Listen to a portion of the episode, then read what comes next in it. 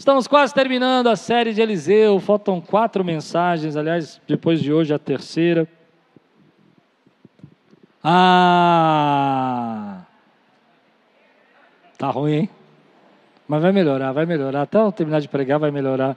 É, enquanto eles não falar, ah, irmã Lourdes, eu nem faço essa minha Bíblia, eu tô. Ah! Ah! Ah! Vocês preguiçam um pouco aí, vocês estão muito. Aí a gente vê como a igreja obedece o pastor. Três pessoas preguiçam e tomam assim, né, Vocês preguiçam, meu irmão? Aí, glória a Deus. Ah, eu vou pregar. Segunda Reis, capítulo 6, versículo 24 a 33 e versículo 7, capítulo 7, versículo de 1 a 2. Eu já preguei esse texto um pouco quando eu falei da história dos leprosos, mas agora estou voltando e pegando a parte de Eliseu. Levante bem alto a sua Bíblia. Diga comigo, essa é minha Bíblia. Eu sou o que ela diz que eu sou.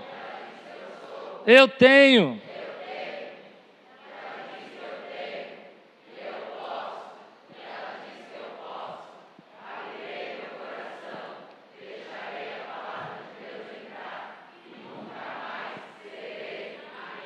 Amém. O tema de hoje que eu quero ministrar na tua vida é data e hora. Tem data e tem hora. Amém, querido?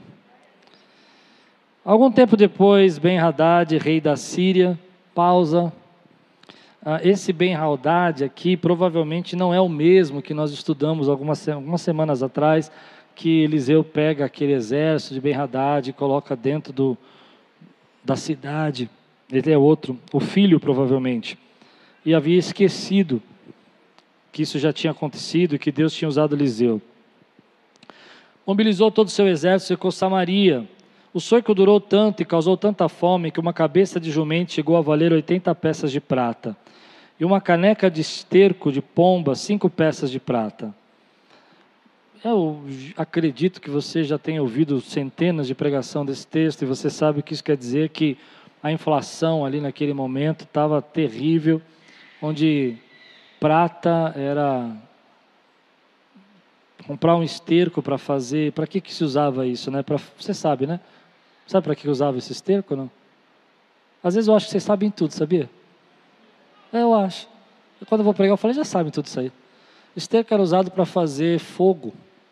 Eles usavam para fazer o fogo, para poder colocar na, nas suas seus fogões ou nas suas, não fogão, né, mas nos seus lugares de fogo. Como chama nas né? fogueiras? Pronto, vai. O cerco durou tanto. Cinco pés Um dia, quando o rei de Israel inspecionava os muros da cidade, uma mulher gritou para ele: Socorro, majestade! De novo, provavelmente esse rei aqui não é o mesmo rei que a gente viu semana passada, seria o filho dele que já tinha esquecido tudo. O rei respondeu: Se o Senhor não socorrer, como podeis ajudá-la? Acaso há trigo na eira ou vinho no tanque para prensar uvas? Contudo, ele perguntou: Qual é o problema? Ela respondeu: Esta mulher me disse: Vamos comer o seu filho hoje, e amanhã comeremos o meu. Terrível isso, né? Às vezes eu me pergunto por que, que Deus deixou alguns textos na Bíblia.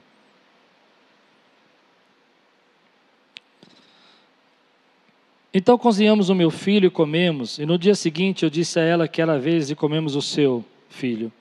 Mas ela o havia escondido. Quando o rei ouviu as palavras da mulher, rasgou as próprias vestes. Como estava sobre os muros, o povo viu que ele estava usando pano de saco por baixo, junto ao corpo. E ele disse: Deus me castigue com todo rigor, se a cabeça de Eliseu, filho de Zafanate, continuar hoje sobre seus ombros. Ora, Eliseu estava sentado em sua casa, reunido com as autoridades de Israel. O rei havia mandado um mensageiro à sua frente, mas antes que ele chegasse, Eliseu disse às autoridades: Aquele assassino mandou alguém para cortar minha cabeça. Quando o mensageiro chegar, feche a porta e mantenha-na trancada. Vocês não estão ouvindo os passos do seu senhor que vem atrás dele? Enquanto ainda lhes falava, o mensageiro chegou. Na mesma hora o rei disse: Esta desgraça vem do Senhor. Por que devo ainda ter esperança no Senhor? Eliseu respondeu: Ouçam a palavra do Senhor. Ouçam a palavra do Senhor. Ouçam a palavra do Senhor. Assim diz o Senhor: Amanhã, por volta desta hora, na porta de Samaria, tanto uma medida de farinha como duas medidas de cevada serão vendidas por uma peça de prata. O oficial, em cujo braço o rei estava se apoiando, disse ao homem de Deus: Ainda que o Senhor abrisse as portas do céu. Perceba a palavra que não é mesmo, mas é ainda que o Senhor abrisse as portas do céu. Será que isso poderia acontecer? Mas Eliseu advertiu: Você o verá com os próprios olhos, mas não comerá coisa alguma. Vamos orar? Senhor, fala conosco nessa manhã. Nós queremos ouvir a voz do Teu Espírito.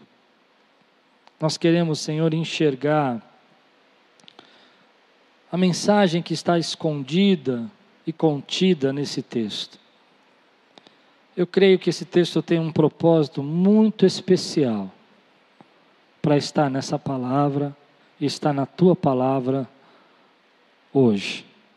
E que esse propósito seja curador, revelador, transcendente dentro de nós, em nome de Jesus. Amém. Você crê nisso que eu orei?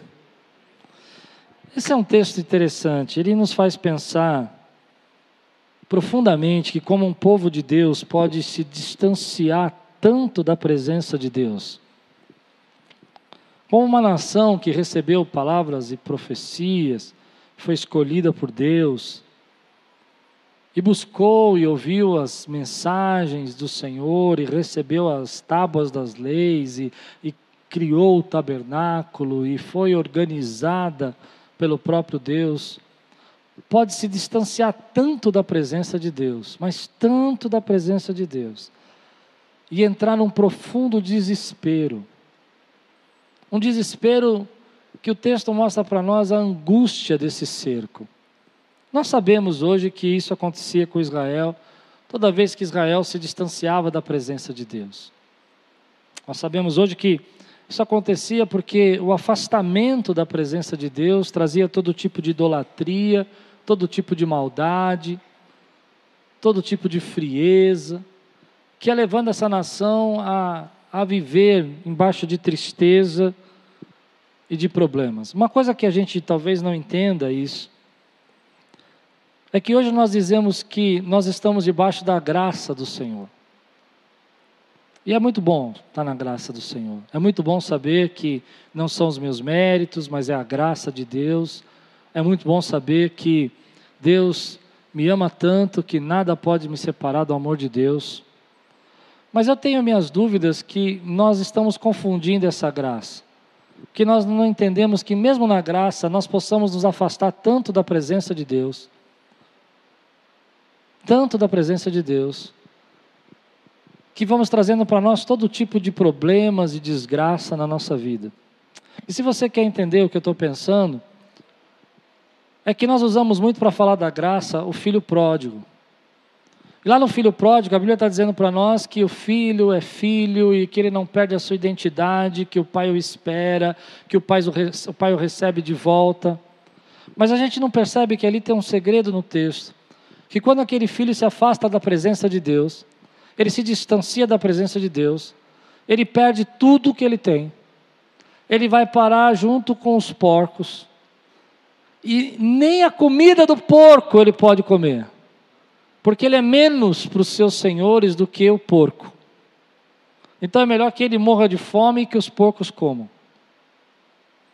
E Jesus está dizendo para nós também nesse texto que, embora você é filho, não deixe de ser filho, você pode se distanciar tanto da presença de Deus e tão longe da presença de Deus, que você vai acabar se envolvendo com tantas coisas e perdendo tantas coisas na sua vida, que você, quando se enxerga, você não enxerga nem mais a sua identidade de filho.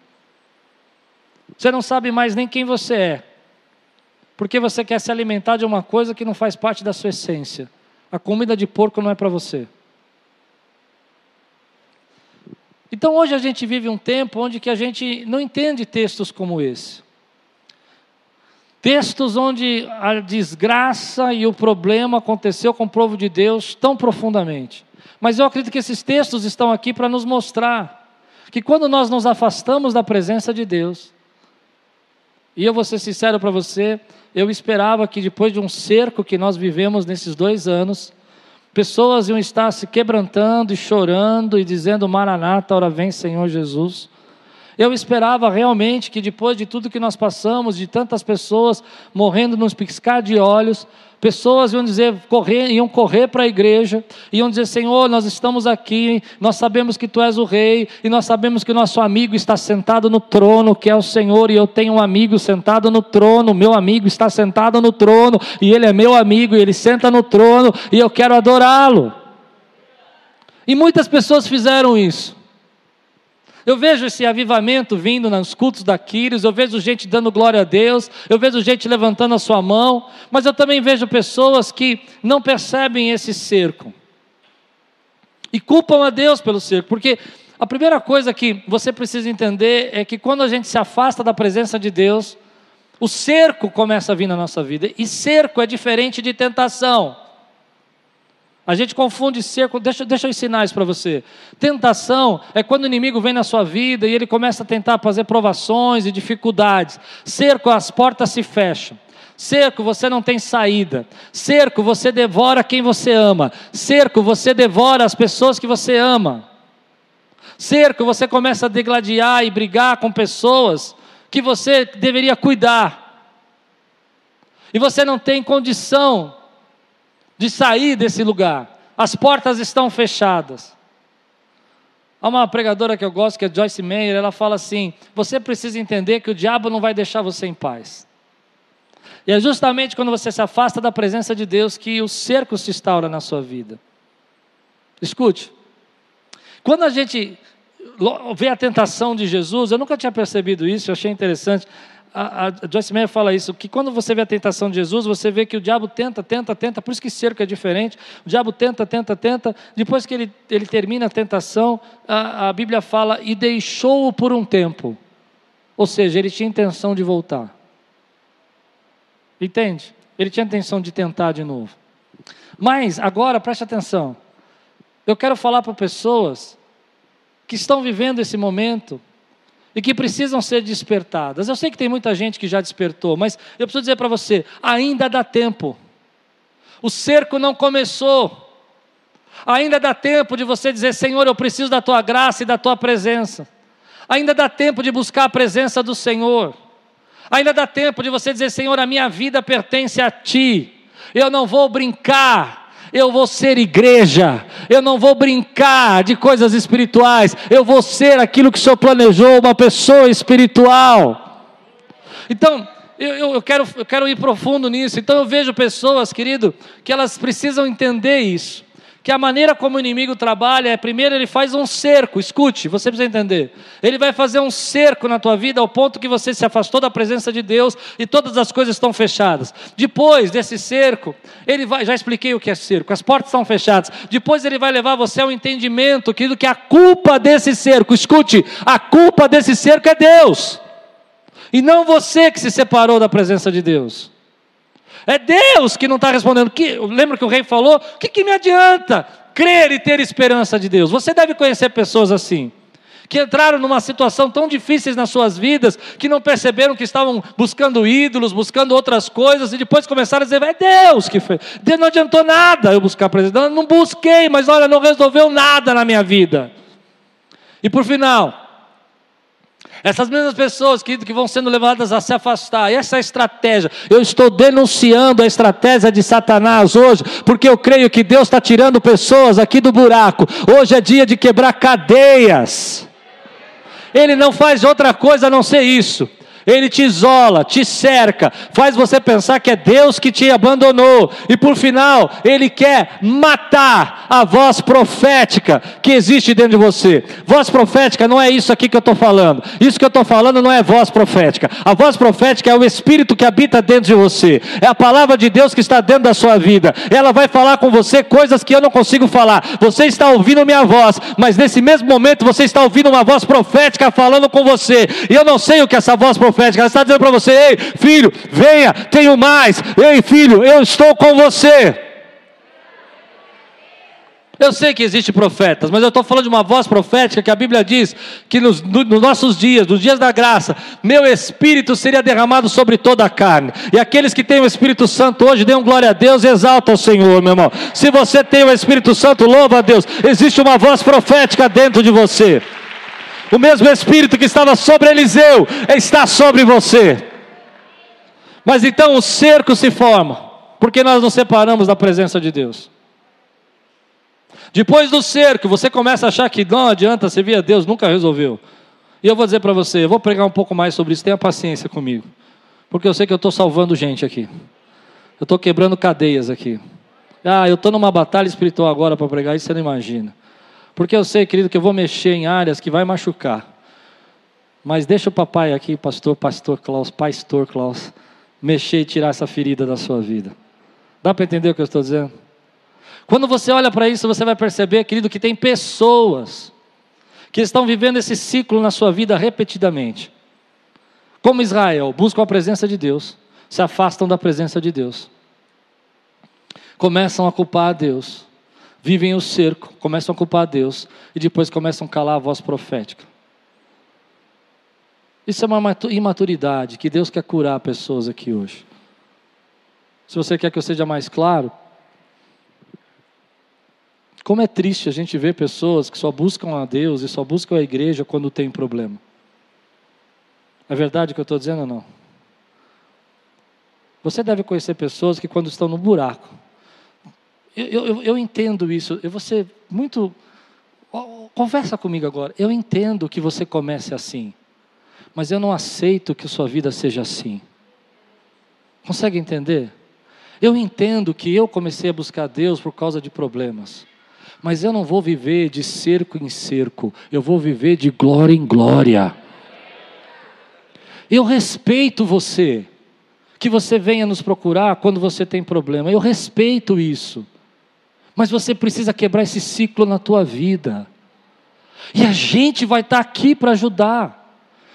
Duas, três, dez vezes, mas eu não quero te ajudar, eu quero que você viva a glória que Deus tem para a tua vida, Israel. Você, Israel. Então as pessoas estão vivendo dessa maneira hoje, querido. Elas vão buscando a Deus e resolvem um problema. Eu tenho um pastor amigo que ele disse que nós temos uma maletinha de ferramenta. O pastor tem uma maletinha de ferramenta. Escuta, essa é boa. Aí você chega na casa do irmão, ele fala, pastor, estou com um problema, conserta meu casamento. Aí ele tira lá a ferramenta, grifo para consertar casamentos. Pega a orelha da esposa, a orelha do marido, vai apertando, consertou. Passa três dias, ele desaparece da igreja. É verdade o que eu estou pregando ou não? Isso é imaturidade, igreja. Eu não quero viver, eu quero essa imaturidade, eu quero viver as bênçãos que Deus sonhou para a minha vida. Na minha vida vai ter espaço para Deus, na minha vida vai ter espaço para a glória de Deus. Eu quero entender as revelações profundas que Deus tem para essa igreja nesse tempo. E você também quer isso na tua vida. Então esse cerco, esse circo que você está vivendo tem hora certa para acabar e tem data e hora marcada. E a data é hoje. É hoje. É claro que a gente vem procurar a Deus quando tem um problema. Ai, pastor, ora por mim. Ou se você está duvidando do que eu vou dizer, eu vou falar aqui. Eu, eu, eu devia ter, ter tomado mais um chazinho de manhã, mas não tomei. Então escuta. Calmante. Olha a live de oração. Querido, eu não quero orar quando eu estou com um problema, eu quero orar porque eu amo a Deus. Tem espaço na tua vida para a presença de Deus. Tem espaço para você na presença de Deus. Tem espaço, querido, para Deus criar algo novo na tua vida. E essa imaturidade precisa acabar. Ela precisa terminar hoje. Então eu estou denunciando. Você se afasta, o inimigo faz o cerco e você começa a achar que é Deus e você começa a calar a voz profética. Não adianta mais buscar. E Deus está dizendo: Ei, filho, acaba com isso, porque eu sou teu amigo. Você é meu. Eu tenho um propósito propósito, eu tenho obras maiores para fazer na tua vida. Ouça a voz profética que está dentro de você. Eu não sei, eu não sei com quem eu estou conversando, mas eu sinto que esse assunto é tão importante e que eu estou conversando com alguém. Que tem muitas pessoas que se acostumaram a viver assim. Hoje eu estou pegando a minha maleta de ferramentas de pastor e estou jogando fora. Não conte comigo. Não, você não entendeu o que eu falei. Você precisa buscar. Você precisa orar. Tem mais pra, de Deus para você. Você precisa adorar. E tem espaço aí na tua vida. Sabe? Porque Deus está dizendo para mim que algo grande Ele tem para você nesse tempo. E você não pode perder tempo. Ainda dá tempo. Ainda você não chegou ao ponto de devorar quem você ama. Ainda você não chegou ao ponto de destruir aqueles que você deveria cuidar.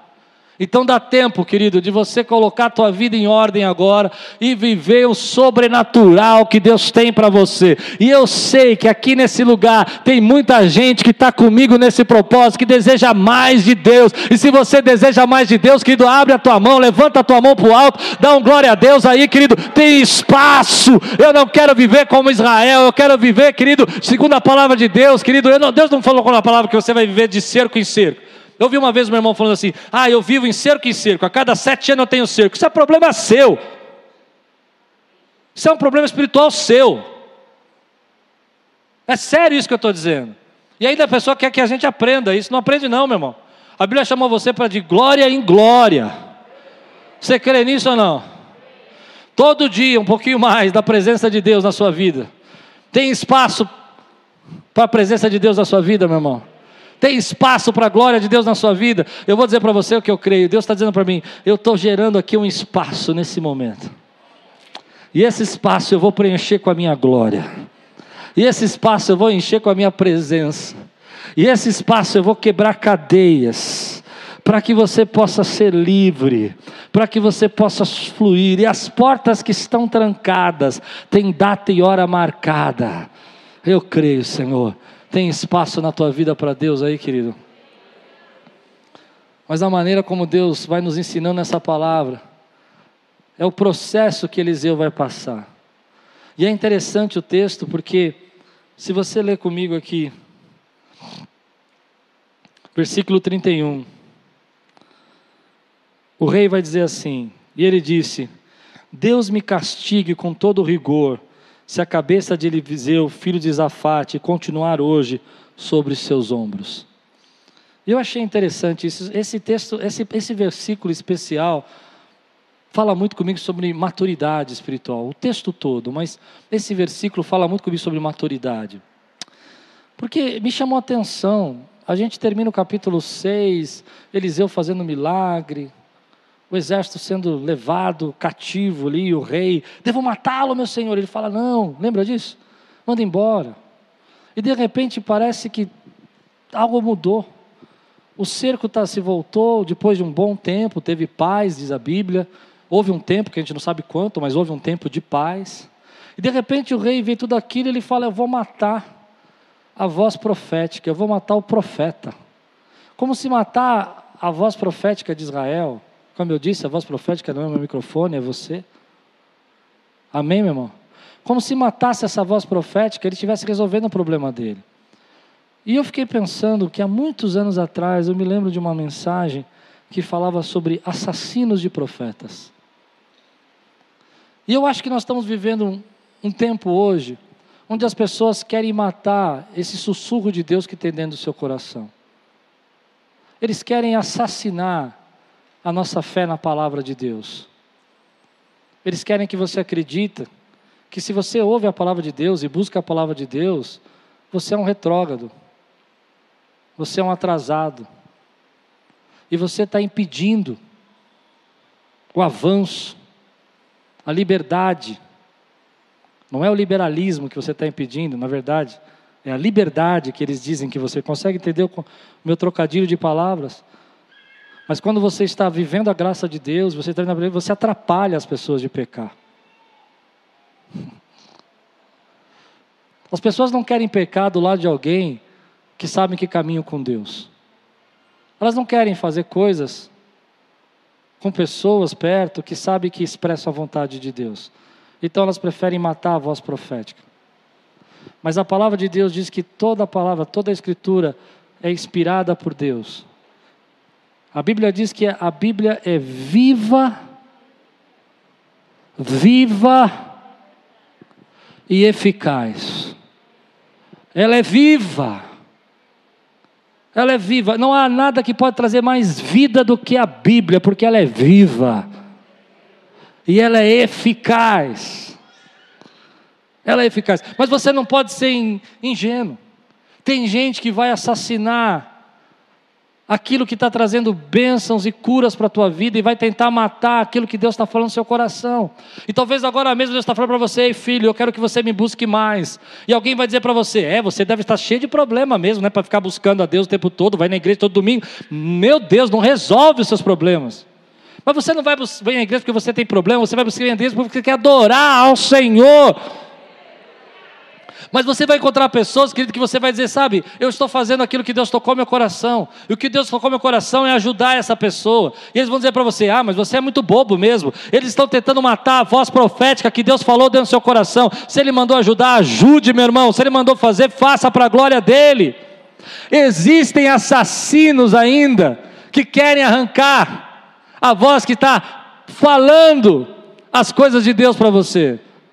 E ela está aí dentro de você, às vezes tocando seu coração, e Deus está falando com você: ei, acredite, acredite. Ainda que você passou por uma pandemia, ainda que você está vivendo agora um período de guerra, ainda que venha uma crise econômica, ainda que a gasolina subiu, e Deus está falando para você: continue crendo, continue crendo. Mas tem gente que vai dizer para você: pare de acreditar, você ainda acredita nisso, não vai ter jeito, não vai acabar. Mas eu vou dizer para você: eu estou denunciando assassinos hoje, porque Deus está falando com você que isso é onde você vai crescer.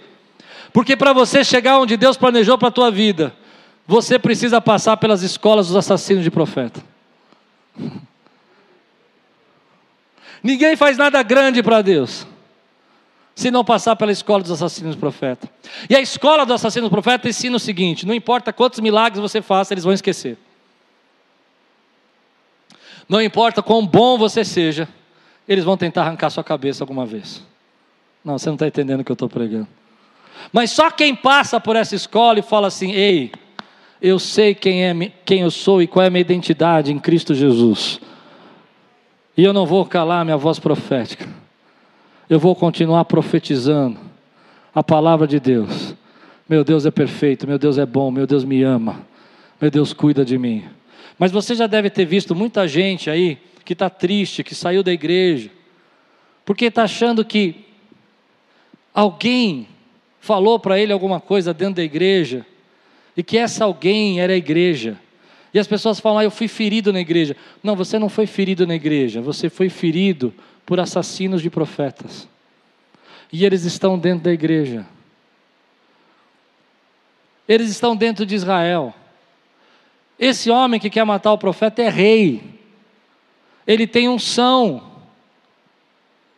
Não, vocês não estão entendendo ele era ungido. Ele deveria ser aquele que deveria ensinar a palavra para o povo e pregar junto com Eliseu e levar a nação a adorar a Deus. Mas os assassinos, eles estão às vezes dentro da igreja. Então tem muita gente ferida hoje dizendo assim: ah, sabe, eu estou magoado. Eu vou dizer para você: meu pastor falou isso, meu outro pastor disse aquilo, eu vim de uma igreja. Esses homens talvez tenham unção, mas eles eram assassinos do que Deus queria fazer. Então não calhe a sua voz profética, continue fazendo o que Deus chamou você para fazer. Pronto, falei. Não confunda isso com a igreja. A igreja, querido, ela está aqui. Pessoas que te amam, pessoas que querem buscar a presença de Deus. Mas dentro da igreja vai ter gente que vai ser assassino de profeta. Você duvida o que eu estou dizendo? Olha a live de quinta-feira que o pastor Hernandes fez. Vai lá, eu vou falar aqui, vai ficar gravado, é uma benção isso aqui. Depois você. Tem lá na live assim. Uma pessoa dizendo assim: Olha, mas pode usar salto no altar?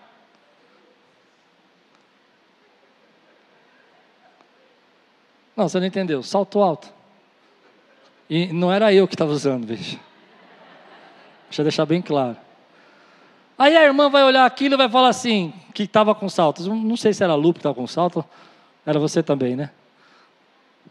Vai falar, mas olha só. Aí a de baixo escreveu. Ah, eu sabia que não podia usar é, é, calça, mas pode, salto eu não sabia, não pode também? E começaram a debater. Eles estão aí, os assassinos. Eles estão aí roubando seus pensamentos, roubando seus propósitos, roubando aquele desejo que você tem no seu coração. Eles estão aí. E você compartilha com eles, eles falam assim: não, não. E você fala de quanto Deus é bom para você, e eles querem arrancar isso de você. Mas aqui tem uma lição incrível. Fecha a porta.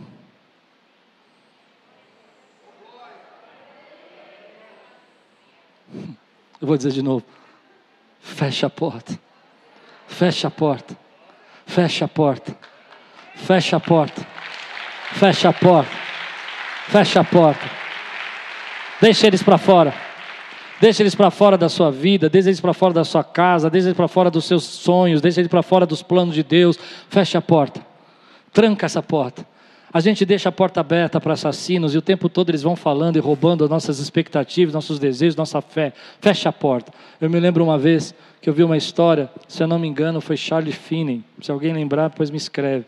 Diz que ele estava numa carruagem conversando com um pastor. E de repente alguém começou a correr atrás dele lá na Inglaterra. Ele era um grande avivalista inglês. E eles estavam correndo atrás dele. E a pessoa que corria chamava ele de falso profeta, chamava ele de, de, de, de, alguém que não pregava a palavra, dizia que ele não era um bom um pregador, e falava todo tipo de, de, de insultos para ele. E ele continuou conversando com o pastor que ele estava conversando, como se não tivesse ninguém. E de repente aquilo se perdurou por um tempo, e ele pegou e começou a fechar a janela. Ele fechou a janela. E o pastor olhou e falou assim: Você não vai falar nada para ele? Você não vai dizer nada? Eu falei: Eu já fiz. Mas o que você fez? Eu fechei a janela. Você precisa, às vezes, fechar sua janela, fechar a porta. Não deixar que as pessoas tenham esse acesso. Você precisa entender que você está numa sociedade que ainda mata profetas. E que às vezes as pessoas estão ali dentro do seu lado, andando com você, são, têm a unção são reis, são autoridades, entende? São autoridades, mas ainda querem arrancar aquilo que Deus planejou na tua vida. Então, querido, eu quero dizer para você, precisa entender isso claramente. Você jamais vai fazer alguma coisa grande para Deus enquanto você deixar a porta aberta para assassinos de profetas. Jamais Deus vai poder usar você. E não importa o quanto Deus usou Eliseu. Nós estudamos a vida dele aqui. Naamã, nós estudamos o filho da Sunamita, nós estudamos quando ele flutuou o machado, nós estudamos, querido, quando ele pegou aquele exército todo, levou cativo, e ainda assim querem arrancar a cabeça dele. Você não acha que vão fazer assim com você? Mas aqueles que querem servir e amar a Deus, eles amadurecem. Eles aprendem a fechar a porta. E eles fecham a porta porque Jesus disse: fecha a porta do teu quarto, e o Pai que te vê em secreto,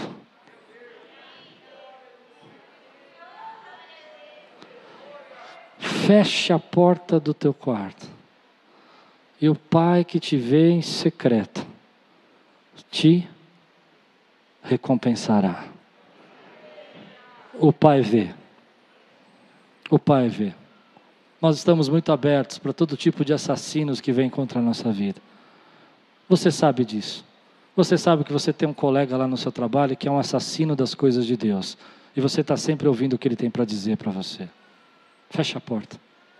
Você sabe que tem uma colega que tudo que você fala de coisas espirituais e que Deus falou com você, ela dá risada. Fecha a porta. Você sabe que às vezes você tem pessoas do seu lado que tudo aquilo que você planeja e sonha, que Deus colocou fome dentro de você. Amém? Ela vai dizer que não é possível. Feche a porta. Nós precisamos amadurecer nesse tempo. A segunda lição que esse texto vai trazer sobre essa maturidade. A primeira que eu falei é o cerco, quando você se afasta de Deus. A, e a gente culpa Deus. A segunda é que você vai ver pessoas que vão tentar calar a sua voz profética. E a terceira é muito interessante porque o profeta diz: amanhã essa hora. Ele não se calou, ele continuou profetizando. Ele não permitiu que aquele. Ele sabia que o homem tinha ido para matá-lo. Escute, mas ele não mandou discurso. Eu não sei você, mas se fosse eu, eu falo assim: Rei, é o seguinte, escuta aqui, você veio para me matar. Ele não deu bola. Você entende? Ele continuou profetizando o que Deus tinha mandado ele profetizar. Amanhã por esta hora. Amanhã por essas horas. E o clima não estava bom. A situação não era perfeita. O rei estava ali para matá-lo. Entende? Tinha feito um juramento em nome do Senhor. Mas pessoas maduras espiritualmente, elas não se afetam, elas fecham a porta e continuam falando o que Deus mandou falar. Porque as pessoas que te odeiam não definem o teu destino. As pessoas que não gostam de você não definem o seu destino. Feche a porta e continue falando o que Deus mandou você falar. Mas é interessante que vem uma outra parte desse texto, que é a terceira batalha desse texto, que é quando ele diz amanhã por essa hora, então levanta o comandante e fala: ainda que, eu acho interessante, não é, não é só se, porque se ele falasse só isso só vai se acontecer se as janelas do céu abrirem. Ele fala ainda que, ou seja, mesmo que, até que se, é diferente, não é? Ah, eu acredito que isso possa acontecer, mas tem que abrir as janelas do céu. Não, ainda que, ou seja, mesmo que Deus abrisse todas as suas bênçãos e derramasse sobre nós, isso não ia mudar. E você está vivendo do lado de gente assim, resignada que não importa que você diga para ela, vai dizer para você: ah, ainda que Deus abra todas as bênçãos, você não vai sair dessa, essa situação não vai mudar. E você precisa entender um segredo aqui que eu quero ministrar na tua vida hoje, de uma vez por todas, preste atenção. Essa palavra para mim é uma chave espiritual. Eliseu era um camarada que estava numa dimensão do espírito muito superior, muito sobrenatural. E ele vai dizer: Você vai ver e não vai comer. Diga aí, eu vou ver e eu vou comer. Para mim, isso é uma chave. A incredulidade faz você ver e não comer. Eu prego aqui todo domingo. Tem gente que me escuta há 30 anos. Vai ver e não vai comer. Deu para entender o que eu estou pregando? Mas tem gente que está aqui um dia, está me visitando hoje, vai ver e vai comer. Porque a diferença não está no que eu estou pregando, não está no pregador, está na tua fé. A incredulidade nos gera esse, esse, esse espírito de ver as coisas acontecerem, mas não tomar posse delas, de poder presenciar essas coisas e não vivê-las. Tem muita gente que vive vendo e não comendo. Então você pega uma pessoa que às vezes tem um pouquinho de fé a mais que você, e ela fala: Não, eu creio que isso pode mudar, eu vou para cima, e você vai vê-la comer. Mas se você continuar na incredulidade, você vai continuar dizendo: não, isso não pode acontecer, isso não tem jeito. Você vai ver os outros comerem e você não vai comer. Por isso esse texto é uma chave. Por isso a fé é muito importante. Por isso as pessoas hoje estudam a fé. Cientistas estudam o efeito da fé no teu cérebro. Olha, não precisa estudar o efeito da fé no meu cérebro. Eu entendo isso pela palavra de Deus. Consegue entender? Mas tem muita gente hoje que está vivendo assim: isso não pode mudar, isso não vai acontecer. E você vê os outros crescerem. E vocês vê os outros conquistarem. Eles não são filhos preferidos de Deus. Eles não tiveram menos problema que você e eu. Eles não passaram por dificuldades menores que você. Simplesmente eles disseram: Eu vou ver e eu vou comer. Eu vou crer. Mas enquanto você diz para você mesmo: Isso não pode mudar, isso vai ser diferente, você vai ver os outros conseguirem. E você não vai comer. Hoje Deus está quebrando esse ciclo na nossa vida. Diga comigo, eu vou ver e vou comer. Eu vou enxergar. E vou crer. E vou colher os resultados. Agora isso precisa mudar, querido, no nosso coração e na nossa mente. Recebe essa palavra na tua vida. Quantas vezes Deus fala algo grande, por exemplo, para você e diz assim: olha, esse novo cargo de trabalho é para você. E você fala, ah, eu não me sinto capaz. Ah, é tão bonito a gente falar isso, né? Parece tão humilde. Ah, eu não sou bom para isso, acho que não dá. Vai ver, não vai comer. Vai pra... Se você fala isso para mim, que sou seu patrão, ah, eu acho que não sou capaz, eu vou colocar você lá. Mas você vai ver alguém usar o cargo, porque o cargo vai precisar ser ocupado. Então você vai ver e não vai comer. Eu estou tentando mudar um ciclo na tua vida. A pessoa chega para você e fala assim: olha, tem um grande negócio para fazer, preciso vender esse, esse apartamento, preciso vender essa casa. Você fala: ai, não, isso é muito grande para mim, isso é muito para mim. Vai ver, não vai comer.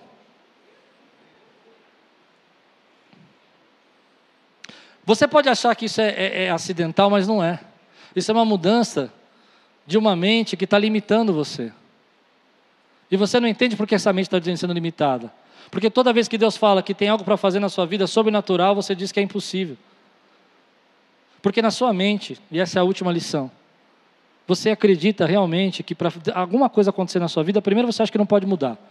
Essa é a nossa geração. Jovens acham que não pode mudar. Meu casamento está ruim, não vai mudar. Minha família está ruim, não vai mudar. Meu emprego está ruim, não vai mudar. Minha finança está ruim, vai ser assim para sempre. Essa é a nossa mentalidade hoje. Mas os poucos que creem que pode mudar, vai mudar, mas vai demorar. Peguei 90% dos irmãos que estão aqui. Vai mudar, mas vai demorar. Vai mudar, mas vai demorar. Pois bem, tem data e hora para acontecer na tua vida. Quem pode dizer amém por isso? Deus tem a hora que Ele fala é agora, meu irmão é nesse momento. Hoje eu te trouxe nesse culto, nessa manhã, para que essa palavra não fosse Deus falando com você, apenas uma mensagem. Porque quando uma mensagem vira uma profecia, uma mensagem vira uma profecia, não é quando eu digo assim, diz o Senhor, mas uma mensagem vira uma profecia quando você diz: essa palavra é para mim, e eu vou ver, eu vou comer, porque eu sei que Deus pode mudar a minha história, e já tem data e hora para Ele mudar isso na minha vida. Já tem um momento que Ele vai dizer: amanhã por essa hora, amanhã por essa hora, amanhã é o dia dia, é a data, por essa hora é o horário. Deus marcou data e hora para começar a acontecer coisas na nossa vida, e eu sei que eu vou ver e eu vou comer, meu irmão, as bênçãos que Deus tem preparado para a minha vida. Eu creio que Ele pode fazer. Eu não sei se você já viveu um momento assim na tua vida que tudo estava fechado, tudo estava trancado, tudo estava impossível. Você via pessoas matando a tua fé, você via gente querendo tirar o resto de voz profética que restava dentro de você. O cerco estava fechado, a batalha estava acontecendo, problemas vieram na sua vida, e Deus está dizendo para você: ei filho, eu quero dizer para você que eu posso mudar essa história, e já tem data e hora para terminar. E aí, querido, naquele dia o teu telefone toca, e do nada você recebe uma palavra, e alguém lembra de você, e um negócio surge, e alguém fala com você algo sobrenatural. Eu me lembro que quando eu trabalhava no mercado, a empresa estava quase falida, não tinha recursos e eu fiquei sozinho com a empresa. E eu fiquei orando ali, pensando. E de repente eu olhei na frente e veio um cliente. Ele falou: Eu preciso comprar 500 pacotinhos de 200 gramas de nozes, 200 gramas de castanha do Pará, 500. E eu disse: Legal. Você tem? Falei: Agora não, mas a gente faz. Falou, então tá bom. Eu venho buscar. Eu falei, posso fazer uma pergunta? Ele falou, por quê? Eu quero saber para que você vai fazer com 500 pacotinhos disso. E ele disse, vou fazer cesta de Natal. A data e a hora estava marcada. Naquele ano eu vendi 7.500 cestas de Natal. Eu cheguei para o meu sócio e falei assim: sabe uma coisa, vamos fazer cesta de Natal. Pus uma plaquinha, vende-se cesta, lembra, Lu? Vende-se cesta de Natal. O apartamento que nós tínhamos de escritório virou um depósito. Virou tanta coisa dentro do apartamento que o síndico veio falar comigo que podia cair o teto. 7.500 cestas. Já tinha data e hora para mudar a história. Deus tem data e hora para mudar a tua história, meu irmão. Mas você precisa aprender a viver e quebrar o ciclo do cerco na tua vida. Você precisa entender, querido, que assassinos vão tentar matar e você não sabe a luta que eu estou passando agora porque eu estou lutando pela tua vida, que dentro da sua cabeça diz que isso não vai mudar.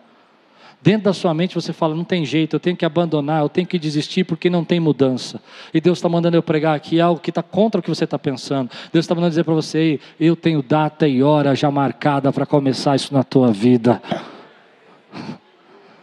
Eu sei que eu estou guerreando com esse princípio que está na tua mente, de gente que está dizendo para você o tempo todo: isso não é possível, ainda que, ainda que Deus fizesse, ainda que o céu abrisse, ainda que a resposta viesse, não ia dar para mudar, isso não tem jeito. E essas pessoas estão vendo a vida passar, mas não estão comendo aquilo que Deus quer entregar para elas. Mas você foi chamado para ser diferente, você foi chamado para viver pelo Espírito, e você foi chamado para ouvir a voz profética que está dentro de você. E a voz profeta está dizendo para você: não pare, não pare pare, não pare, não pare, já começou. Essa semana eu estava orando por uma causa na minha vida, já faz tempo que eu tenho orado por isso, é uma causa muito difícil, tenho orado, e de repente eu estava saindo do toalete, fechei a porta do toalete, pus o pé na sala e escutei uma voz: está terminando. Muito voz muito claro assim, está terminando. Eu até achei que alguém estava falando comigo. Eu olhei para trás, olhei, procurei, não tinha ninguém. Está terminando. Eu falei, estou ficando doido. Primeira coisa que eu pensei, falei, estou ficando doido. Eu vi uma voz falando, está terminando. Aí eu olhei, tem uma obra do outro lado da minha casa lá, ver se algum pedreiro estava gritando, não tinha ninguém mais. Falei, sabe uma coisa, eu não vou duvidar. Eu vou receber isso como uma palavra profética. Porque o que torna uma palavra profética é como eu recebo essa palavra. Eu não vou rejeitar o que Deus está falando na minha vida. Está terminando. Já tem data e hora marcada para você viver o que Deus planejou para a tua vida. Não deixe, querido, os assassinos pararem a voz profética. Não deixe os incrédulos fazer você ficar vendo e não comendo a vida inteira. Falando tudo para você, não faça, não dá, não vai dar certo, vai dar errado. Ai, não sei porque você entrou nessa. Ai, que loucura. A rota para você chegar onde Deus planejou, ela tem desafios, ela tem problemas. Eu não conheço ninguém que foi bem sucedido em alguma área da sua vida que não passou por grandes problemas. Deus está tirando essa, essa imaturidade do nosso coração, porque Ele está abrindo espaço para você estar com Ele no lugar secreto, colocando os assassinos para fora e Ele trazendo a palavra que Ele tem para a tua vida. Você recebe essa palavra hoje na sua vida? Querido, se você crê que Deus tem data e hora, fica de pé no teu lugar, quero orar com você. Se você crê que está terminando, diga aí, levante sua mão e diga: está terminando. Está terminando. Tem data e hora. Tem data e hora. Diga comigo: tem data e hora. Eu não sei, mas o meu espírito fala isso. Há uma batalha aqui. Há uma batalha porque na sua mente, na nossa geração, diz que as coisas não podem mudar que é mais fácil desistir dela do que lutar por elas. Que é mais fácil, querido, você abandonar e seguir o teu caminho do que estar na presença do Senhor. Mas ainda dá tempo. Ainda dá tempo. Você não começou a devorar as pessoas que você ama, ainda dá tempo. Dá tempo de parar esse ciclo. Esse círculo vicioso que vem na sua vida. Dá tempo de parar esse círculo que vem na sua vida. Eu creio que Deus está chamando gente aqui e dizendo assim: abre mais espaço para mim. Põe os assassinos para fora do seu quarto, para fora do seu coração. Tranque a porta. Pare de ouvir as pessoas que só falam e não comem. Porque no final, eu preciso ministrar isso. E eu esqueci. No final tem uma parte muito importante. Versículo 18 diz assim: Aconteceu conforme o homem de Deus dissera ao rei. Eu não acho que esse versículo está aqui só para dizer, não, porque o texto já diz que aconteceu. O texto conta toda a história, entendeu? Conta que foi pisoteado, conta. A gente conhece a história dos leprosos, foi ele que eles acharam a comida, preguei sobre isso, lembra disso? Mas no final, o autor achou importante escrever: aconteceu, como o profeta disse. Eu não sou o profeta. A voz que está dentro de você, que é o Espírito Santo, é o profeta. É a voz que estava sobre a vida de Eliseu. E vai acontecer, como ela está falando no nosso coração. A Bíblia escreveu isso para a gente saber que a palavra de Deus se cumpre. A palavra de Deus se cumpre. E vai acontecer segundo aquilo que você realmente espera. Aquilo que você tem buscado na presença do Senhor que aquilo que você está ouvindo, ainda que as pessoas tentem matar, destruir, calar, jogar incredulidade, aconteceu, como o profeta falou. Eu espero que essa mensagem vire uma profecia. Eu espero que essa profecia se torne realidade e aconteça como você está sentindo no seu coração. Que Deus cumpra isso. Para que você possa perceber, querido, que vale a pena se apegar e estar na presença do Senhor. Você recebe essa palavra hoje na sua vida? Então diga assim comigo: eu sei que tem data, que tem hora e que está terminando, porque vai acontecer como Deus me falou.